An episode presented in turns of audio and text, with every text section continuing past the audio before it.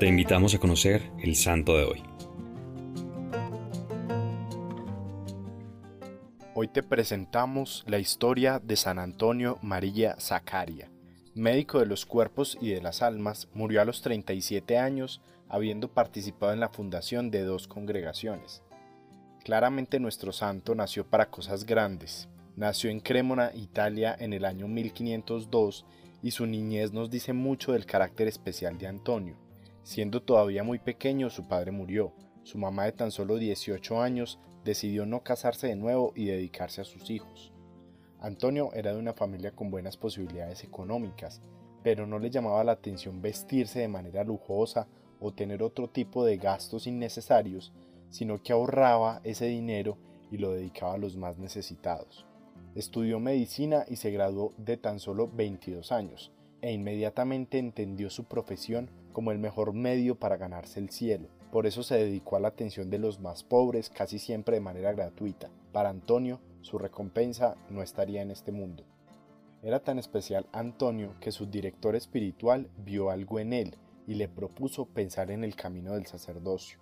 Antonio aceptó la invitación que el mismo Jesús le hacía y se hizo padre.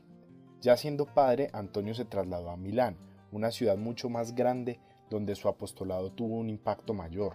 Trabajó conjuntamente con varias personas y con una de ellas, la hermana Luisa Torelli, fundaron una congregación de religiosas que se dedicó a acompañar a las jóvenes que estaban a punto de caer en vicios o a las que ya lo habían hecho, para que estas jóvenes redescubrieran el sentido de su juventud y de su feminidad, Luego, con algunos compañeros sacerdotes, Antonio ayudó a formar la comunidad de los clérigos de San Pablo, y como el nombre que escogieron, se dedicaron a predicar el amor de Dios en muchos escenarios.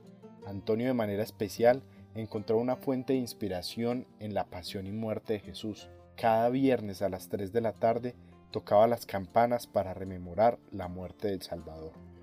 Un poco agobiado de tanto trabajar por el apostolado, se sintió sin fuerzas y quiso visitar a su madre para recargarse un poco de energía, pero Dios le había permitido en sus 37 años de vida trabajar como si hubiera vivido 100, y por ello, en brazos de su madre, continuó su camino al cielo. La historia de San Antonio María Zacaria me cuestiona mucho sobre el uso que le damos al tiempo y cómo tantas cosas nos pueden distraer de servir a los demás. Hoy te propongo que limites el tiempo de tus redes sociales o la televisión o lo que más te distraiga y en cambio hagas una oración por todos los jóvenes que están lejos de Dios. San Antonio, ayúdanos a ver en la cruz de Cristo no una historia de terror o sufrimiento, sino la más hermosa historia de amor. Cristo Rey nuestro, venga a tu reino.